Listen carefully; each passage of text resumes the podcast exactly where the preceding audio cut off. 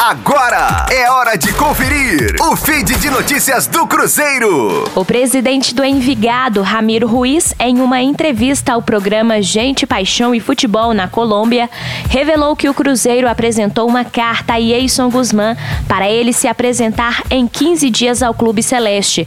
O procedimento faz parte de um trâmite em casos semelhantes ao vivido pela Raposa. Ramiro Ruiz já havia informado em entrevista anterior que Guzmán apenas aceitou uma proposta salarial. Segundo ele, o meia de 23 anos não assinou pré-contrato nem contrato com a Raposa. O dirigente colombiano disse que o imbróglio passa por uma discussão jurídica. O presidente do Envigado, com quem o Cruzeiro negociou a venda do meia por 6,5 milhões de reais por 80% dos direitos econômicos do atleta, disse que está do lado de Guzmán neste momento. Segundo ele, o jovem atleta não foi bem orientado no negócio. O Cruzeiro já emitiu nota oficial sobre o tema e disse que irá tomar as medidas necessárias.